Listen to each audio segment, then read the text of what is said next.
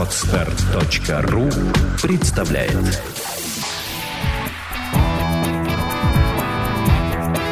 Александра и Андрей Капецки в лучшем психологическом подкасте «Психология, мифы и реальность».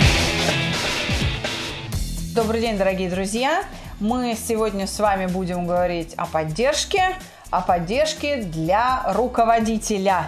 И, и, кстати, не только. Я думаю, то, что мы здесь будем обсуждать, будет интересно не только предпринимателям, бизнесменам и руководителям на госслужбе, но это будет интересно даже, может быть, в дружеских отношениях и в партнерских. То, что мы будем обсуждать. Добрый вечер.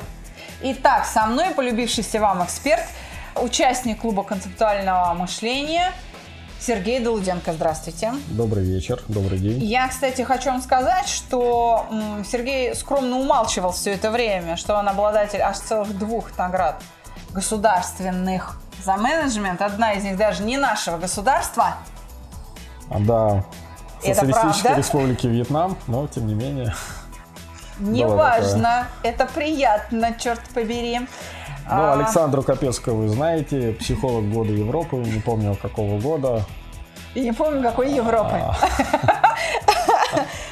Сергей, сегодня мы будем говорить о поддержке, потому что это очень актуальная тема.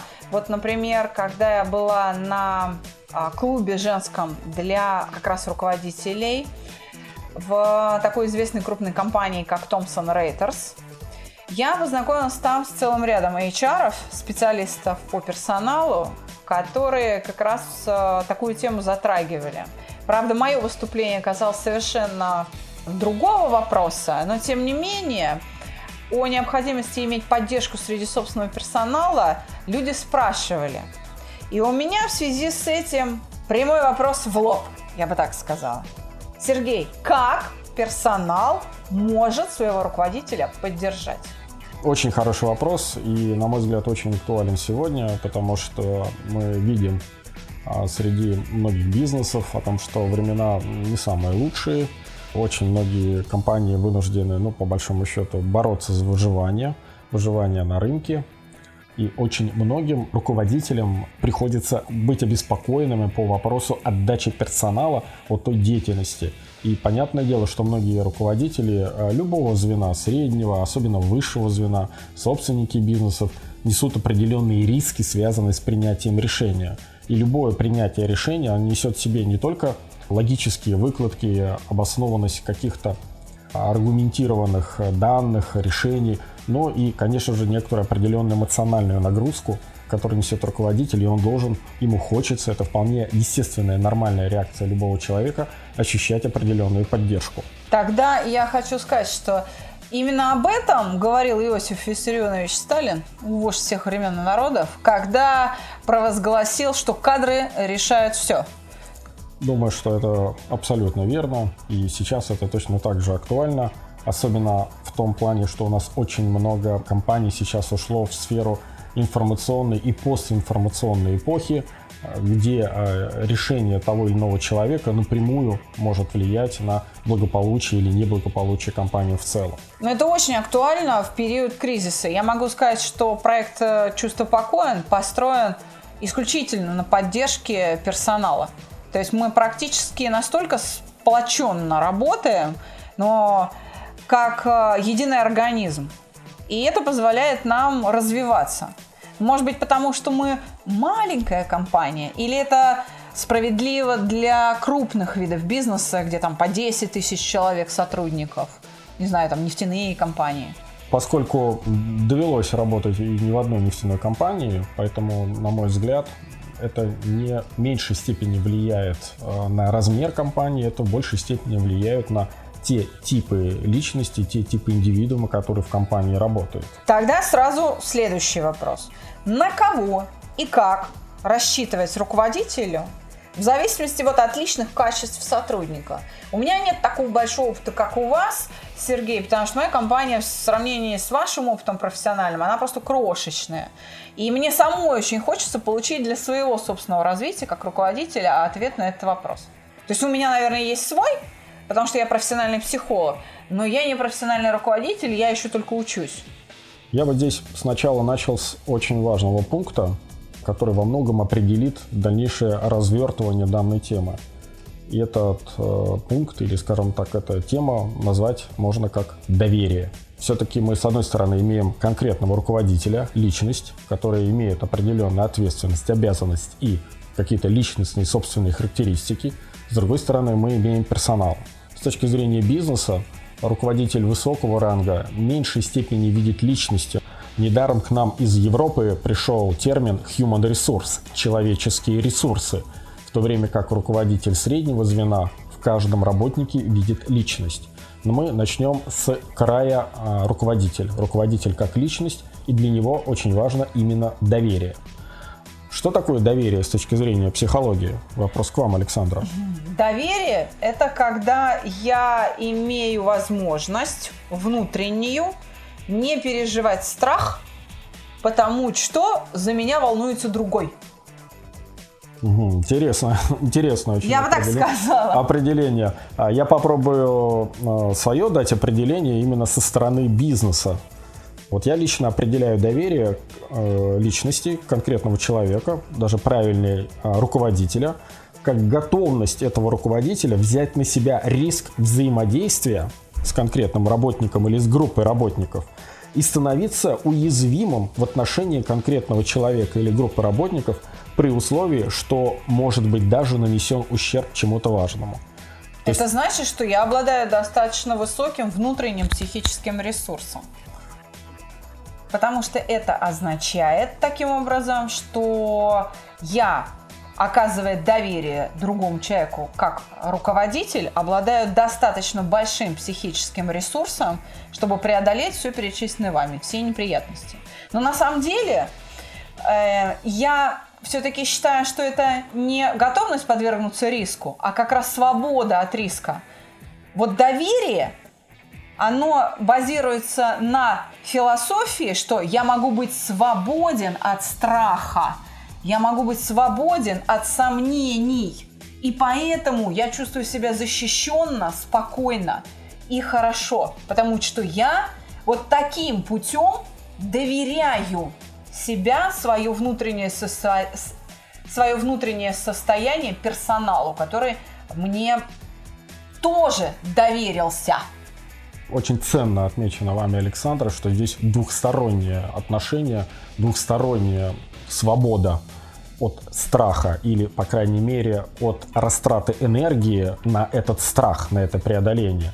То есть доверие это, безусловно, некоторое взаимодействие лишенная ненужных затрат энергии, связанных с борьбой с собственным страхом. Мне это определение очень нравится. А, и мы сейчас попробуем к этому определению сделать э, такие вот логические переходы именно в сторону бизнеса.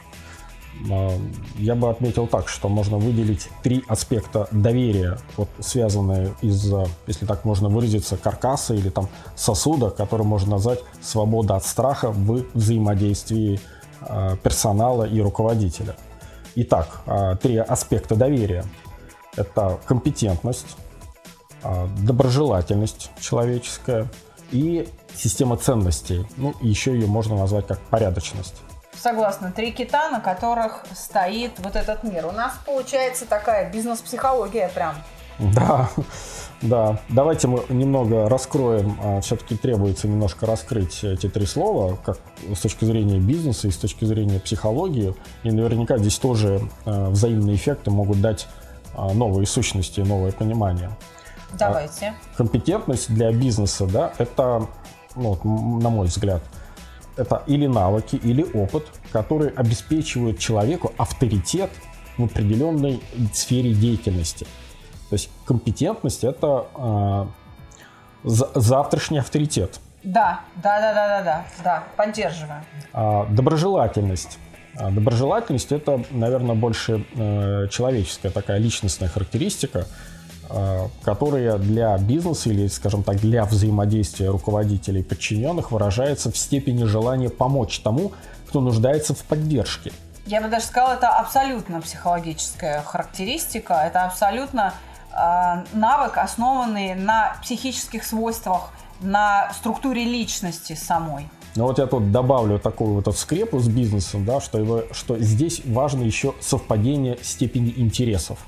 То есть доброжелательность не вообще, да, а, а доброжелательность именно во взаимодействии двух сотрудников, где один из них руководитель, второй подчиненный, а, у которых есть еще совпадение этих самых интересов. Да, а когда интересы совпадают, нет угрозы возникновения конфликта, нет угрозы возникновения как результирующей конфликта переживания обиды, и как защиты от обиды нет угрозы возникновения гнева и агрессии, пусть даже скрытой.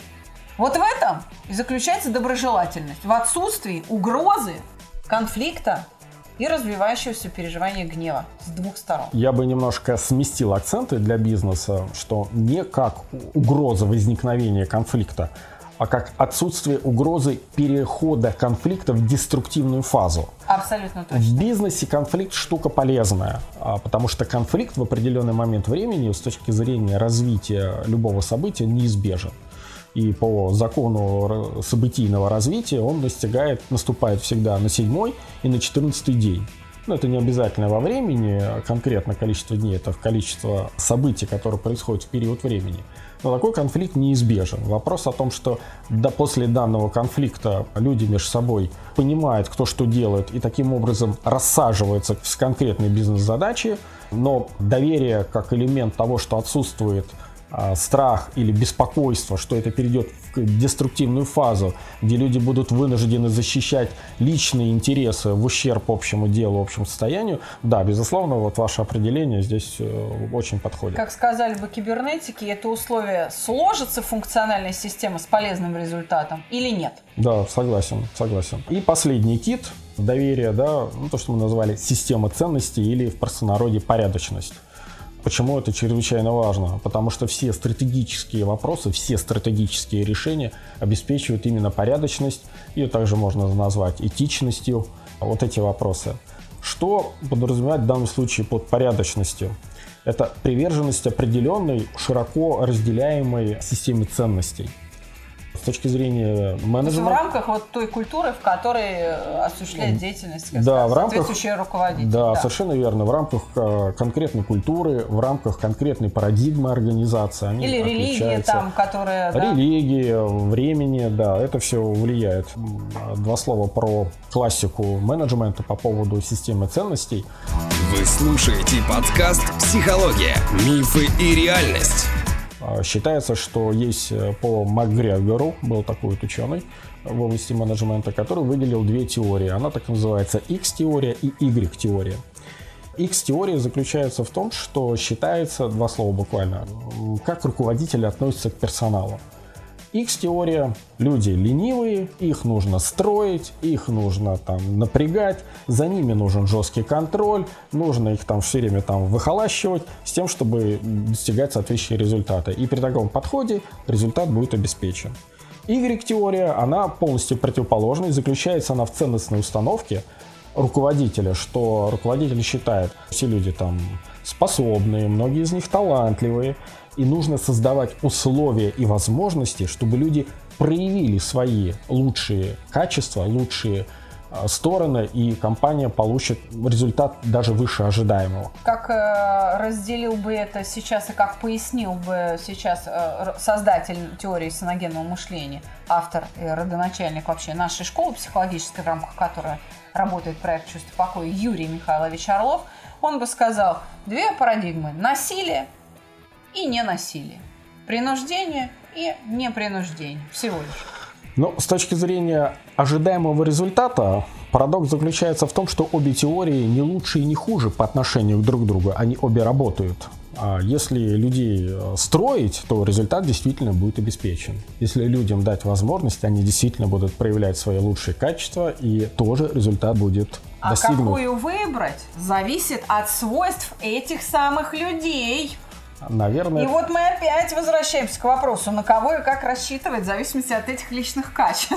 Я так поняла, что чтобы на этот вопрос ответить, я должна задать еще один. Как распознать-то, от кого что ждать? И каковы эти вот будут стабильные реакции, которые человек будет выдавать? Я То есть все... пока не поймешь, не включится, или не пинайте меня, не мешайте работать, я сам все знаю. Дело в том, что руководитель, он тоже личность со свойственной ему некоторым психическим набором устойчивых реакций, которые он там либо приобрел, либо у него изначально были так по жизни. Почему все-таки мы на это заостряем внимание? Потому что что лучше, что хуже, это зависит от вида бизнеса и от э, отрасли. Наверное, вы э, в начале 20 века на конвейерах, где делали какие-то, сказать, простые изделия, где нужно было люди э, не, не очень образованные, людей нужно было построить так, чтобы они работали, наверное, теория X, она имела, наверное, больше успех. В эру информационных технологий, в постинформационную среду, где талант человека найти необыкновенные, неожиданные новые решения ценится гораздо больше, чем последовательность действий, вторая теория применима, наверное, с большим результатом. Но опять же говорю, это все-таки не выбор менеджера, какую теорию выбрать. Это все-таки его внутренние личностные установки, которые как сложились, ну, не знаю, это тут могут быть и воспитание, и образование, и среда обитания, очень много факторов. Тем не менее, мы просто отмечаем, что такие вот две теории есть. Про себя могу сказать, что я лично сторонник Y-теории, что людям нужно дать возможность, и тогда они раскроются. Так а распознавать-то как? Как вот распознавать? Мы обозначили три базовых вида, или, скажем так, сущности, которые отражают доверие. Еще раз обозначим. Компетентность, порядочность и доброжелательность. И если их представить в виде три круга, которые между собой пересекаются, как вот три цвета, желтый, зеленый, синий, и между собой дают какое-то пересечение. Между ними тогда можно выделить, что в какой личности больше – какой-то личности больше компетентности, в какой-то личности больше порядочности по сравнению с этими тремя другими качествами. Или человек более там доброжелательный, сказать, он более основан на системе ценностей. Распознать нужно так, попробовать. Что из этих трех компетентность, порядочность и доброжелательность у человека в работе вылезает изнутри в первую очередь? То есть их можно сгруппировать? Их можно, да, их действительно можно сгруппировать и сказать, что если у человека в первую степень больше он ценит или проявляет компетентность, знание предмета, очень активно думает, ищет все время решения, то такого человека можно назвать прима-балерина. Мы сейчас будем использовать некоторые простые такие формулировки, может быть даже театральные, да, для того, чтобы схватить этот смысл, сущность. А, и мы тогда позволим дать некоторую характеристику. Вы посмотрите у себя в компании, наверняка вы можете без особых каких-то вот а, тестов, а, линеек просто увидеть, вот этот человек, ну, в некотором смысле прима-балерина в Большом театре. Это лучший секретарь, потому что варит лучший кофе и всегда приносит вовремя и никогда не пропустит звонок, и клиент никогда не бросит трубку при разговоре с ней. Но с точки зрения бизнеса, наверное, все-таки это человек, который в менеджменте, в рекламном отделе придумывает самые лучшие слоганы, придумывает самые лучшие ролики или создает самый лучший компьютерный код или программный. Или он создает, но когда нужно защищать свой проект, выпускает его. Потому что только он может так говорить очаровательно. Ну, так или иначе. Руководство примет его вариант. Так или иначе, мы отмечаем, что он может сделать то с профессиональной точки зрения для результата компании, что не может сделать никто другой. И сделает это таким особым образом, может быть, быстрее всего, эффективнее, более наглядно, более презентабельно. Это то, как не сделает никто другой. Ну, то есть э, при этом прима-балерина может не обладать доброжелательностью или хорошими коммуникативными навыками. Или то не есть... обладать, или или не разделять также глубоко э, базовые ценности. То есть, может быть, оторван от э, массового, так скажем, Да, да, свет, софитов, большое внимание. Не барское это дело с э, вот с этими всеми остальными э, кофе пить, да? Совершенно верно. Поэтому недаром мы, так сказать, некоторую капризность прима-балерины отмечаем. И поэтому руководитель, если он видит в этом сотруднике некоторую приму-балерину, он должен понимать о том, что он от него может получить высокопрофессиональное действие, но при этом это несет в себе издержки, связанные с доброжелательностью данного человека, с разделением системы ценностей. Он, наверное, может быть в первую очередь подумать о себе больше, чем о другим. Вот как бы отметим приму балерину. Так. А дальше, если двигаться от компетентности в сторону порядочности, можно назвать таких людей а, как любители горькой правды. Я встречал таких людей, э, лично они мне очень импонируют хотя с ними достаточно трудно. Э, у вот. меня в проекте это Андрей Валерьевич Капецкий. Очень здорово, очень здорово, что такой человек есть. Да, давайте назовем такой э, тип э, правдоруб, который отличается тем, что человек всегда будет говорить свою точку зрения. Такие люди, как правило, обладают хорошей компетентностью, знания предмета, они высокопорядочны и стоят на внутренней системе ценностей, что называется, не склоняясь ни перед кем.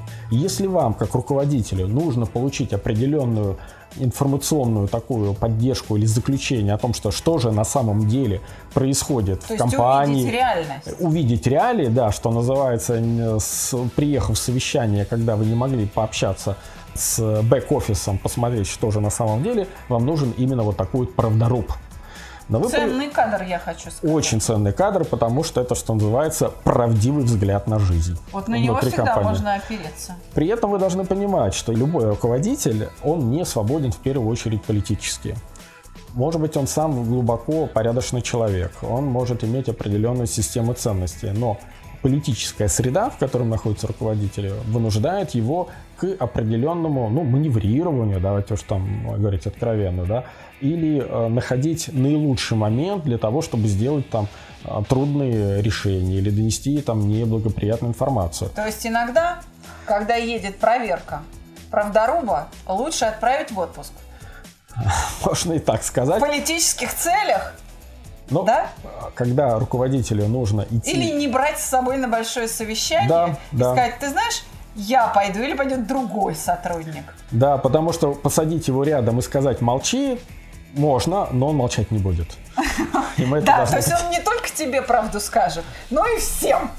Он как бы не отделяет, кому надо говорить правду, а кому не надо. Всем, а, я всегда. Отме- я отмечу, я отмечу, причем правду с его точки зрения, а правда со стороны руководителя или правда со стороны а, совета директоров, которые слушают, она может быть иной но эффект, что называется, взорвавшейся бомбы может быть. Поэтому такого человека очень хорошо держать рядом, использовать внутри, но, Дружить, что, называ... но что называется, запереть его в хорошую комнату, в котором есть кофе, диван, компьютер, все условия, но держать его подальше от всех. Дальше двигаемся, да, от компетентности в сторону порядочности. Наверняка у вас в организации есть люди, которых можно назвать проводники морали которые всегда начинают с того, что опираются на базовую систему ценностей. И только потом уже смотрят, насколько это соответствует там, работе, задачам бизнеса, насколько человек вообще в данном э, вопросе компетентен. Такие проводники морали нужны, конечно же, потому что они стягивают э, организацию внутри под общий знаменатель. Это люди, которые формируют парадигму организации медленно, по чуть-чуть, но это, так сказать, некоторый цемент, который это связывает. Со словами «у нас так не принято». А у нас, да, со словами. Или так... у нас все, и дальше излагается, что именно делают все у нас. Да, да, да, да. Но с другой стороны, а, люди, которые основываются именно на моральных принципах, они только, как раз-таки да? обеспечивают возможность руководителю принимать именно стратегические решения. Но каких-то высоко а, профессиональных решений дождаться от него быстрое время а, практически невозможно. Я хочу сказать, что у меня первое столкновение с таким человеком было, когда ко мне поступил один зависимый от алкоголя, у него был пивной алкоголизм, и он работал продавцом пива, мерчендайзер или как это называется, а, в компании Эфес Пилснер. Угу. турецкая э, пивоварня. Да, да, да, да, Вот. Он был зависим от пива, потому что он был просто вот он считал, что пить надо только Эфес Пилснер. И что если кто-то из его коллег шел просить повышения зарплаты, то он сволочь, он должен радоваться вообще-то что он работает в такой замечательной компании, которая держит 82% рынка, правда, не российского, а турецкого, пивоварного рынка. Но это не важно, это самая крутая компания, и это аморально. Аморально просить повышения зарплаты и жаловаться на условия труда. А, я бы сказал бы, что данный представитель, а, мы немножко в сторону уйдем, но раз такой очень удачный пример, а, я бы его назвал бы том самым любимым словом «лояльный сотрудник» это как раз-таки человек, который от порядочности ближе к благожелательности. И но, совершенно некомпетентен. А, ну, поскольку он дальше стоит от всего, ну, то да, то компетентность человека, как правило, ниже. Поэтому лояльность очень парадоксальный элемент и явление в жизни компании, и с этим словом вообще нужно быть очень аккуратным. Я слышал от очень многих руководителей кадровых агентств, от руководителей кадровых департаментов, директоров – а, что очень часто им задачу ставит по повышению лояльности. И при этом тут же возникает вопрос, что это такое, с чем это мерить и как ее можно взращивать. Так вот, получается, что лояльность – это определенная порядочность, при этом определенная в высокой степени доброжелательность и не очень высокая компетентность. Поэтому если в какой-то организации очень усиленно взращивают лояльность, автоматом усиленно взращивают и снижение компетентности. Это все должны понимать. Это все должны задуматься, да. да. Так, двигаемся дальше. Какие у нас еще есть а, типажи? Вот от порядочности вот дальше к доброжелательности, и так можно выразиться, назвать По их там массовка, да, или группа поддержки. А, массовка – это очень важное явление, на самом деле, в организации, особенно, сказать, большой организации, потому что то, что называется группа поддержки, это те, которые достаточно доброжелательны, но не совсем компетентны и не очень озабочены общей системой ценностей. Это вот когда идет большой доклад на руководителя на очень большом-большом совещании, где сидит много народу, а любому руководителю, когда он знает, что сидят его персоналы, которые его горячо поддерживают там, аплодисментами, поддерживают его какой-то там бурной реакцией, это вот Или там, просто самим присутствием. Самим О, мои присутствием. пришли все. Да, да. Это вот любого руководителя, конечно, любой руководитель живой человек, ему эмоции тоже свойственны. Другое, как он с ними справляется. Ну, такая доброжелательность, как ему необходима, и такая группа поддержки ему нужна. Надо отметить, что группа поддержки еще можно назвать как рядовые. Да, ее так можно назвать, а, с тем а, некоторым а, фокусом внимания, то, что рядовые люди, они больше знают первичное соприкосновение бизнеса с какой-то определенной средой внешней. Например, а, лучше знает, как выпускается то или иное изделие. Программист лучше знает, как организовано то или иное программное обеспечение.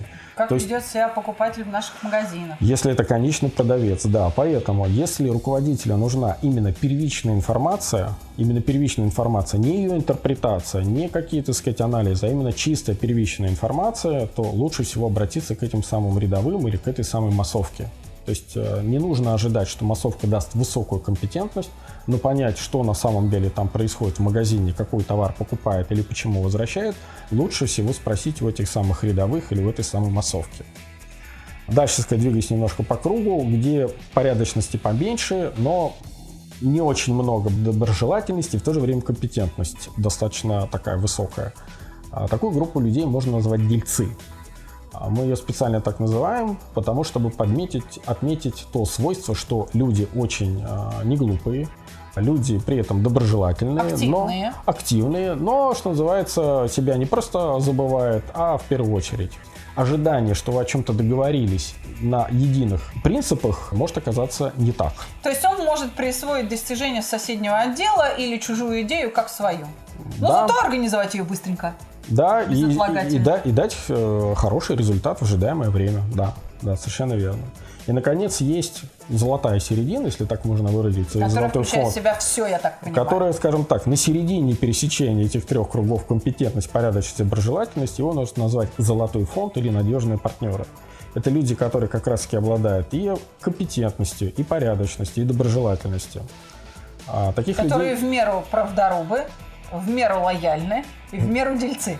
В меру проводники морали, да, да. И, и в меру... В меру звездят. А, да, в меру звездят, совершенно верно. А, такие люди очень ценные, и таких людей в организации, как правило, немного.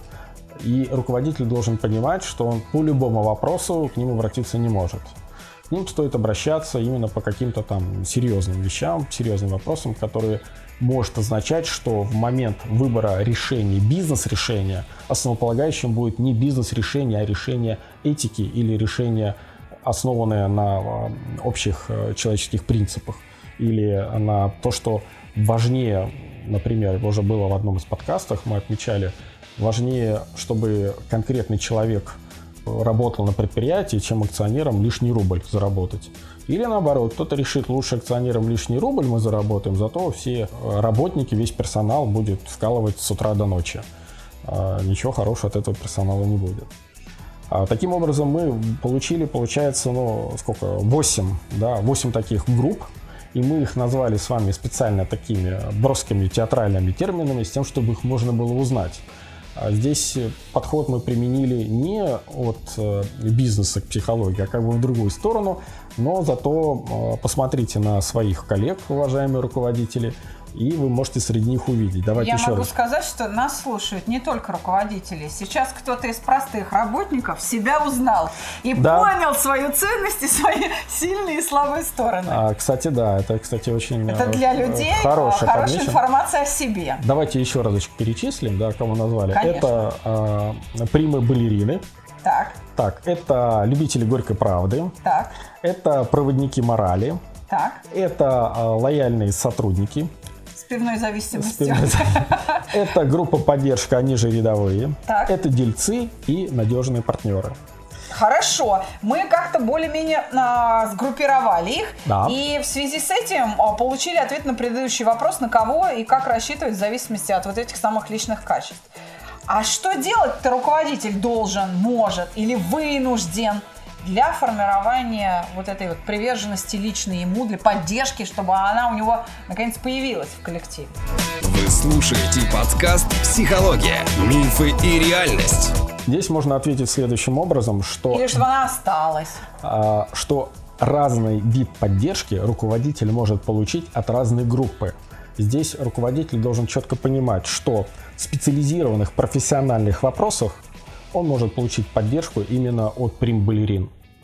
А Если есть практические рекомендации, то лучше обратиться к любителям горькой правды. Если нужна эмоциональная поддержка, мы все живые люди, и это тоже нам нужно. Есть смысл тогда обратиться к э, лояльным, если нужна первичная информация до анализа, до интерпретации, такое бывает очень часто, тогда есть смысл обратиться к массовке То есть или к просто рядовым. слепок, да, когда А, да, нужен? да. К надежным партнерам есть смысл обращаться тогда, когда нужна а, политическая опора или стратегическая опора. А в чем разница? Политическая опора подразумевает понимание и знание, сказать, некоторой конъюнктуры. Позвольте с точки зрения бизнеса сейчас вам дам мое определение, что такое политики. Да? Это способность выстраивать так работу, которая облегчает продвижение к цели. Под политикой частенько подразумевают влияние различных заинтересованных сторон. Под политикой часто подразумевает влияние заинтересованных сторон в бизнесе. А, И в этом отличие от стратегических вопросов. Стратегические вопросы частенько касаются именно собственников бизнеса, акционеров или руководителей бизнеса, которые видят в день завтрашний, послезавтрашний, через 5 лет. И они могут как раз-таки принимать решения сегодня, такие, которые сегодня могут принести для рядового персонала или для своих работников минус, но зато даст в будущем плюс. То есть вот как раз в решении стратегических вопросов мы идем к проводникам морали. А к дельцам-то мы идем зачем? За латанием дыр, когда нужно их быстренько что-то провернуть. Но, как это ни странно, к дельцам можно а, обращаться и за политической опорой. Если руководитель допустил, это, конечно, плохо, но да, такое возможно. Хотя, я бы сказал бы так, что латание дыр лучше сначала обратиться к правдорубам, вот, потому что если вы не к тому дельцу обратились, или делец вас там перехитрил, то дыра может стать очень большой. А лучше все-таки, наверное, к правдорубам, на мой взгляд. Вот. Правдоруб просто укажет. У вас вот здесь дыра. Да, да, наверное, так, да. А делец поможет ее подшить, если правильно построить с ним отношения. Давайте попробуем э, сфокусировать э, как Хорошо. некоторый результат, который у нас получается. Получается, что есть определенный подвид доверия руководителя к разной группе, которую мы Так. обозначили. И что а, разный подвид доверия а, можно использовать э, с разной группой для различных целей. То есть руководителю мы сейчас, скажем так, подсказываем определенный набор инструментов, как с какой группой э, получать поддержку, как организовать так работу, чтобы человек мог получить руководитель где-то эмоциональную поддержку, где-то политическую, где-то профессиональную, где-то иную. Вот все вот это в совокупности говорит о том, что к разному нужно подходить с разным ожиданием. Здесь нельзя просто стоять и адресно, н- точнее, Здесь нельзя просто стоять и безадресно просто ожидать эту поддержку. От разных людей мы можем получить разное, и здесь важно для руководителя выстроить адекватно свое ожидание от разных групп людей. То есть поддержка это, это не всегда чисто механическое действие, когда вы падаете и вам подставляют локоть, спину или плечо, э, дабы вы на гололеде не ушиблись. Совершенно верно. А, я бы еще бы отметил такую вещь, что при принятии решения руководитель должен рассуждать стратегически. А, что это означает? Это означает, что грамотная оценка своего окружения а, с точки зрения доверия ему позволит корректно выбирать источник этой поддержки – обращаться к нужному человеку в нужный момент.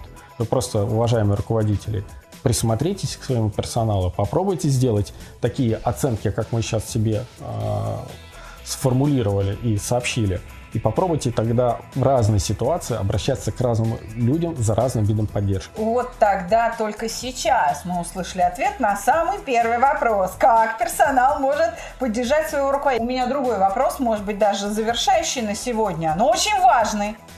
Вот это вообще действительно можно создать приверженность? То есть можно ли ей управлять? Вообще, что она даст? Ну так вот, ситуационно понятно, но для какой-то бизнес-эффект.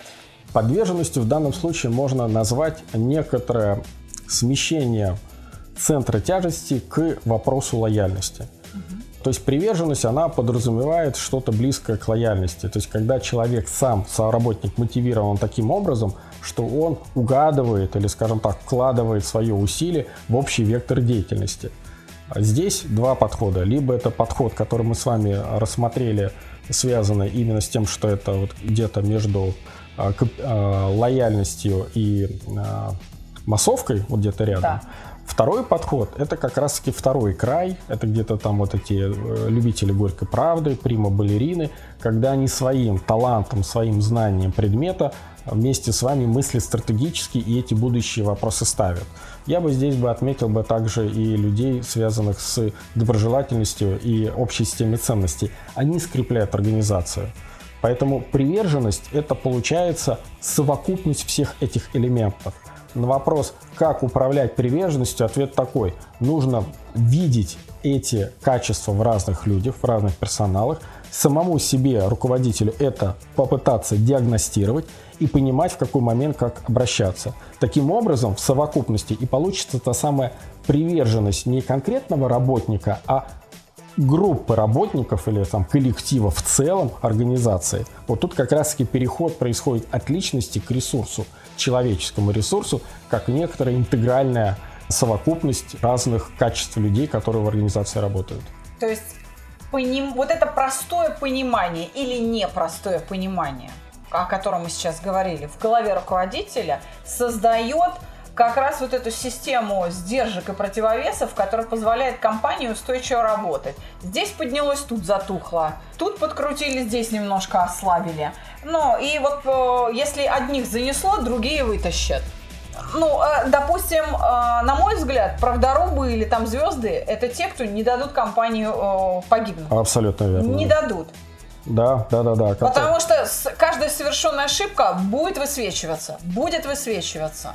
Ну, правда, звезда это сделает, что бы вы без меня делали. Если да. бы не я, да, куда да. вы денетесь, черт возьми? Вот когда вам будет вот это, вот, вот я, ну, никто же, да, а правдоруб он скажет, я предупреждал. Я предупреждал. Это было глупостью. И только те, кто приверженцы морали, скажут, неважно, человек имеет право на ошибку, все равно исправим, потому что он хороший человек или потому что компания хорошая. А лояльные сожмут зубы, будут терпеть и двигаться дальше. И с точки зрения эмоциональной поддержки для руководителя в трудное время, это тоже хорошо. Да, стоит они добавить. Они просто жаловаться не будут. Они жаловаться не будут, да, они будут делать. Поэтому, может быть, и столь большое желание некоторых руководителей, а давайте эту лояльность взращивать. взращивать. Уважаемые руководители, не злоупотребляйте этим. Вот, это, скажем так, временный для вас стратегический запас вашего, сказать, ресурса, но он конечен и не злоупотребляйте. Спасибо большое, Сергей. Я просветилась, насколько это возможно. Правда, у меня в компании, я думаю, не все представлены, потому что у меня просто численность персонала меньше, чем э, список перечисленных типажей. Но кто у меня правдоруб, я уже сказала. Вот, он не даст компании погибнуть, поэтому мы его очень-очень за это любим и терпим, как лояльные к его правде. Я попрошу сейчас наших слушателей присылать свои вопросы о бизнесе и не только.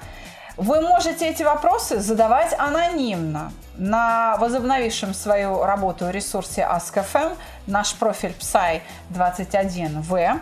Пожалуйста, в описании подкаста есть ссылка. Э, если вы пользуетесь э, мобильным приложением или через компьютер, используете, прослушиваете наши подкасты, то э, легко найти эту ссылку, пройти по ней – зарегистрироваться, задавать вопросы анонимно. Пожалуйста, мы на них будем отвечать. И хочу порадовать наших слушателей. Ура! Мы забрали тираж из э, типографии. Книжка вышла в свет. 100 вопросов о любви.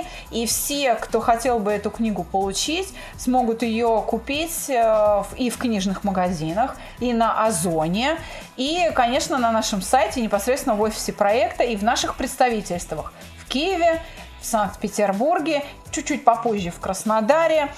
Пожалуйста, не стесняйтесь, присылайте любым удобным вам способом через социальные сети или наш э, почтовый адрес, электронную почту, свои заявки на книгу.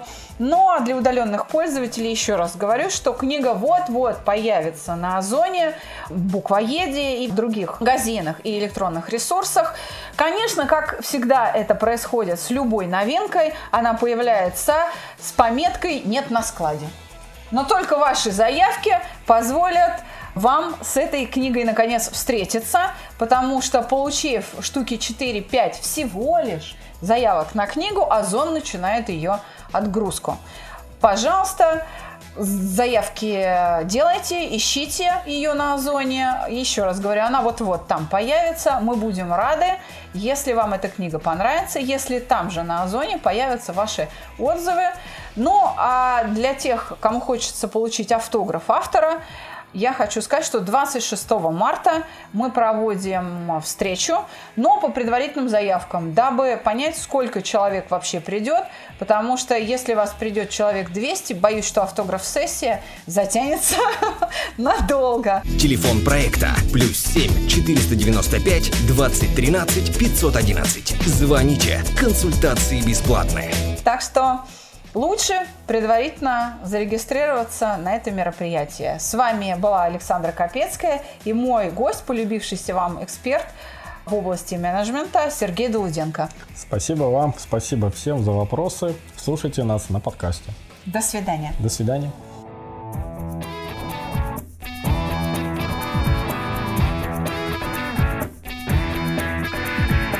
Психология, мифы и реальность. Слушайте каждый понедельник и четверг.